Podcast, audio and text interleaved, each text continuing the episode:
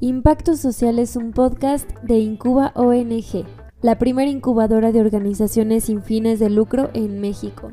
Te invitamos a que juntas y juntos construyamos este espacio de reflexión y aprendizaje para organizaciones sociales comunitarias.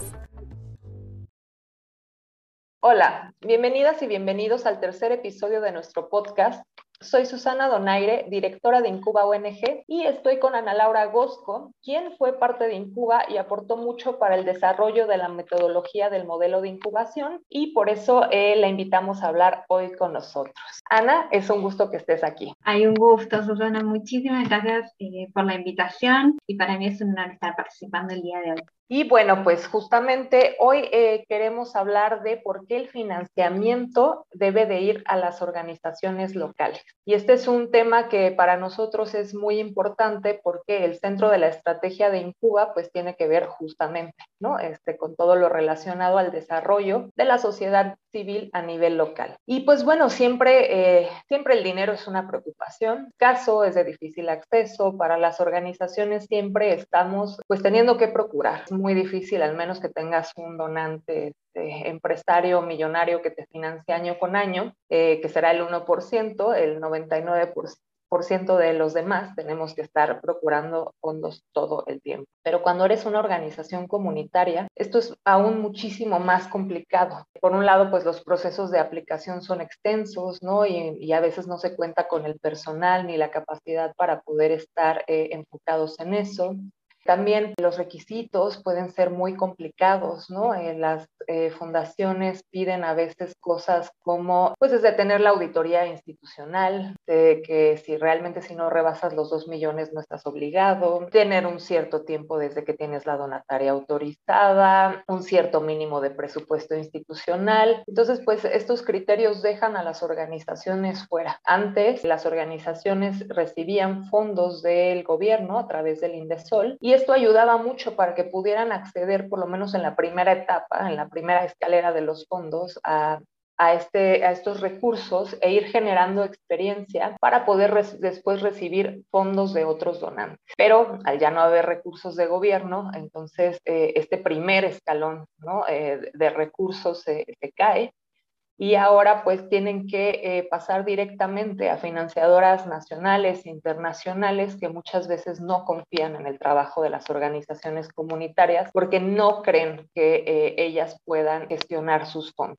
¿no? Hay, ahí, está, ahí está desconfianza y esta preocupación, pero pues también hay una injusticia y un desequilibrio en este sentido y es por eso que queremos platicar sobre algunas razones por las cuales consideramos central que existan canales de financiamiento directamente dirigidos a las ONGs locales. Y bueno, Ana, pues tú que has estado muy involucrada con Incuba eh, en estos temas, cuéntanos qué opinas. Bueno, muchas gracias, Susana. Y sí, como mencionas, el tema del financiamiento es algo bastante complicado, difícil, y las organizaciones comunitarias lo sufren mucho. E incluso, revisando un poco la literatura y demás, es un tema que no ha quedado como ajeno de bastantes análisis. E incluso Jennifer Lenfer eh, escribió un artículo para The Guardian en el cual menciona justamente que solamente el 2% de la ayuda humanitaria se destina directamente a ONGs locales, solamente un 2% cuando este es un grupo que no solamente trabaja en pos de reducir la pobreza, injusticias, desigualdad, sino que también trabaja directamente en las poblaciones afectadas. E incluso si se complementa, digamos, esta, esta cifra con otro estudio que fue realizado por Civicus Impactia, la situación es todavía más sombría, ya que solamente un 1% de esa ayuda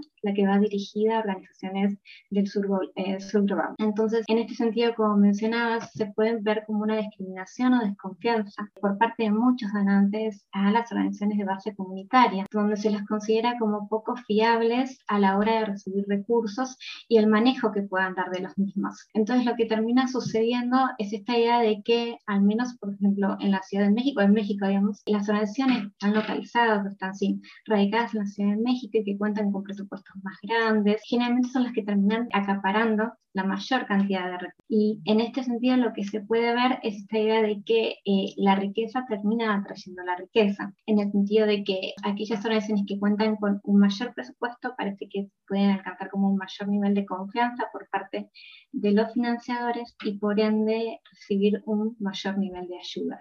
Exacto. Esto de la riqueza atrae a riqueza nos sucede también en sociedad civil, eh, lamentablemente. Digo que no tiene nada de malo que este, las organizaciones reciban cada vez más fondos y tengan más capacidad operativa, pero eh, pensar que eh, realmente como financiador veas que hay una organización muy próspera que tiene dinero para vivir años prácticamente y decidas darle más dinero, ¿no? Y después voltees a ver a una organización de base comunitaria que está apenas sobreviviendo, ¿no? Donde la mayor parte de su personal es voluntario y decidas no darle dinero, pues es un poco extraño. Y justamente pues queremos eh, que esto debe de ser lo opuesto. Eh, creemos que las financiadoras tienen que voltear a ver a, la ayuda, a las organizaciones locales que son las que están eh, realmente en el campo y las que pueden tener un impacto mucho más sostenible y serle el centro de la estrategia, ¿no? Hay que cambiar ese chip. Y por eso, pues, Ana y yo les vamos a presentar cinco razones principales para eso. Sí, en esta idea de cambiar el chip, una de las razones fundamentales por las que creemos que esto es necesario eh, se debe a que la injusticia social y sistémica que vemos en, nuestras sociedades y que se hace tan patente, por ejemplo, en Latinoamérica y en otras regiones, tiene, eh, digamos, tiene raíces profundas, raíces complejas que necesitan de un entendimiento específico de cada contexto. Las agencias de cooperación en este contexto muchas veces ponen sobre la mesa estos, digamos, conceptos como la participación comunitaria o la necesidad de, de digamos, promover el empoderamiento local. Pero lo que se observa en la práctica es que muchas veces las organizaciones que terminan implementando las intervenciones son externas a esa comunidad. ¿Qué pasa? Más allá de que se realicen diversos estudios eh, sobre las necesidades de la, de la población en la que esta intervención eh, se lleva a cabo, lo que se necesita es un conocimiento del contexto y esto únicamente personas que son, digamos, irreemplazables en este sentido, son las que forman parte de estas organizaciones comunitarias. En este sentido, al brindar una mirada, eh, digamos, la mirada local, permiten entender cómo la problemática general impacta de manera específica en eh, su localidad. Bueno, un ejemplo eh, muy claro en el que esto se, puede observar es em, el tema, digamos, por ejemplo, los programas de prevención y eh, reducción de la violencia contra las mujeres. En ese sentido, por ejemplo, uno puede llegar con un programa genérico en el que se explique desde los tipos de violencia, los modos de, de enfrentarlos, recomendaciones para salir de una relación violenta. Pero con eso, digamos, solamente no basta para poder resolver la problemática de fondo. Entonces, por eso es que los grupos locales de mujeres que están luchando para poder erradicar con esta violencia, las que mejores, las que están mejor preparadas para poder diseñar e implementar una solución que, como mencionaba Susana hace un momento, sea sostenible en el tiempo. Sumada a eso, Susana, ¿cuál, sería la segunda razón? Justamente, eh, muy aunado a lo que estás comentando, que la inversión en una organización de base se queda en la comunidad. Igualmente, llegan eh, organizaciones externas, aplican un programa genérico, después terminan ya y el proyecto eh, no sigue y los recursos y las capacidades se van con ellos. Ahí está eh, el grave problema. Siempre las financiadoras hablan mucho cuando estás en los proyectos de sostenibilidad y sostenibilidad y sostenibilidad. Es casi imposible que una iniciativa sea sostenible si no se queda instaurada en la comunidad. Y cuando las organizaciones son locales, eh, pues están ahí, ¿no? No se van, no se van a ir a ningún lado, ¿no? Su trabajo eh, e impacto persisten en el tiempo, sino que también por sí mismas son una fuente de empleos, de regeneración de recursos y desarrollo de capacidades en las personas. Entonces, eh, no solamente es este tema de, eh, de la ayuda y bueno, pues Ana, ¿cuál sería la razón número tres? Eh, muy vinculado con esta idea de que las organizaciones forman parte, digamos, eh, de la comunidad en la que trabajan y en la que ayudan, eh, está esto de que forman parte del tejido social que sostiene. Las organizaciones comunitarias están conformadas, constituidas por personas que pertenecen a esa comunidad, ya sea por proximidad física, también eh, proximidad cultural, social. Y en este sentido juegan un rol clave en lo que son desde las interacciones eh, diarias a veces, pero también mm, fundamentalmente, digamos, en las relaciones interpersonales em, que sustentan a esa misma. Eso se refleja, por ejemplo, en el tema de la confianza y, por ejemplo, frente a eh, situaciones de emergencia, son las primeras en llegar al lugar y en las primeras en ofrecer una ayuda a aquellos que lo necesitan. Hay otro punto bastante importante en relación a que las organizaciones comunitarias actúan como el portavoz de sus comunidades y en ese sentido comunican demandas, necesidades eh, que digamos que sus pares están experimentando y se vuelven un actor eh, digamos, insoslayable para cualquier democracia sana. ¿Cuál sería la segunda razón, Susana? Y bueno, la cuarta razón es que cuanto más grande es la institución, más recursos se destinan a perpetuar su propia existencia. Y ya hablando eh, con lo que comentaba un poco Ana, pues es mucho más barato y eficiente si las organizaciones ya están ahí.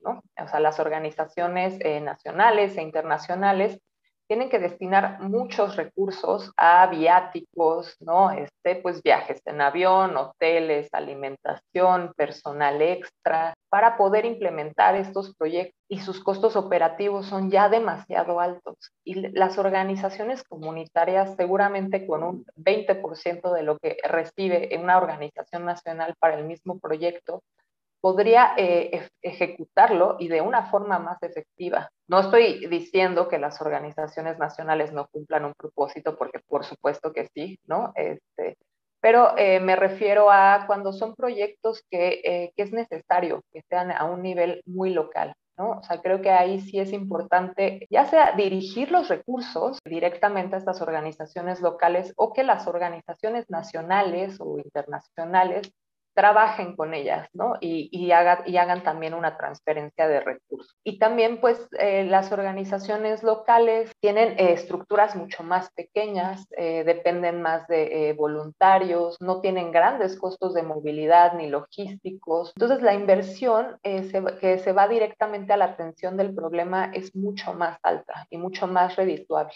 Sumado a ello, cuentan con la posibilidad de movilizar recursos comunitarios, reduciendo costos y elevando así el retorno a la inversión social. Eh, también esto nos pasa, ¿no? Eh, organizaciones más grandes tienen estructuras pues, más grandes, ¿no? Eh, y costos operativos muy altos. O sea, creo que sí tiene una cuestión también de lógica, ¿no? Y, no es que las organizaciones nacionales no cumplan un propósito, porque por supuesto que sí, pero cuando estamos hablando de proyectos que son a nivel hiperlocal, sí valdría la pena eh, o invertir directamente en ellos o pensar que eh, las organizaciones nacionales o bueno, regionales puedan trabajar directamente con estas organizaciones locales y transferir recursos. Y bueno, pues Ana, este, ¿cuál sería la quinta y última razón? La quinta razón refiere a una situación bastante problemática y es que las organizaciones comunitarias están hoy en día en riesgo. Lamentablemente, digamos, como resultado de la falta de oportunidades de financiamiento accesibles y también por la incidencia de otros factores de índole político, técnico, entre otros, eh, las organizaciones eh, comunitarias son las que menos oportunidades tienen a la hora de poder asegurar su sostenibilidad a lo largo del tiempo. Incluso eh, se llega a estimar que, digamos, dentro de los primeros cinco años de creación, muchas de ellas eh, perecen, digamos, en el camino. Situándolo más, digamos, en México, eh, uno de los principales problemas es esto que mencionaba Susana en un comienzo, y es el tema de la carencia de fondos y el impacto que tuvo, por ejemplo, el cierre de fondos gubernamentales antes destinados a organizaciones sociales. Entonces, este último punto, digamos, eh, muestra lo preocupante y desafiante de la situación actual y el por qué eh, los donantes, digamos, tienen que, digamos, sin dudas, aumentar eh, sus canales de financiamiento y ayuda, especialmente dirigidos a estas organizaciones.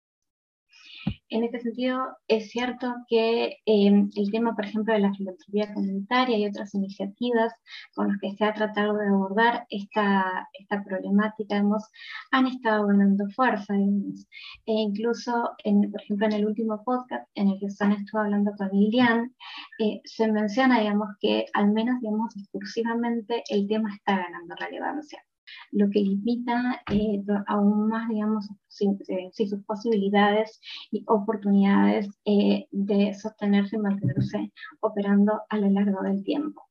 Así es, la verdad es eh, lamentable cómo el gobierno mexicano ha ido cerrando los espacios a la sociedad civil cuando eh, en su momento eh, el presidente López Obrador se apoyaba mucho de la sociedad civil y fue uno de los actores clave que, que le ayudó a llegar a la presidencia y hoy somos enemigos, no solamente las organizaciones, también los periodistas, es una cuestión de sociedad civil organizada en general, ¿no? Cámaras de empresarios, y pues bueno, es lamentable que ahora también quieran eh, empezar a eh, cerrar las fuentes de financiamiento eh, internacionales.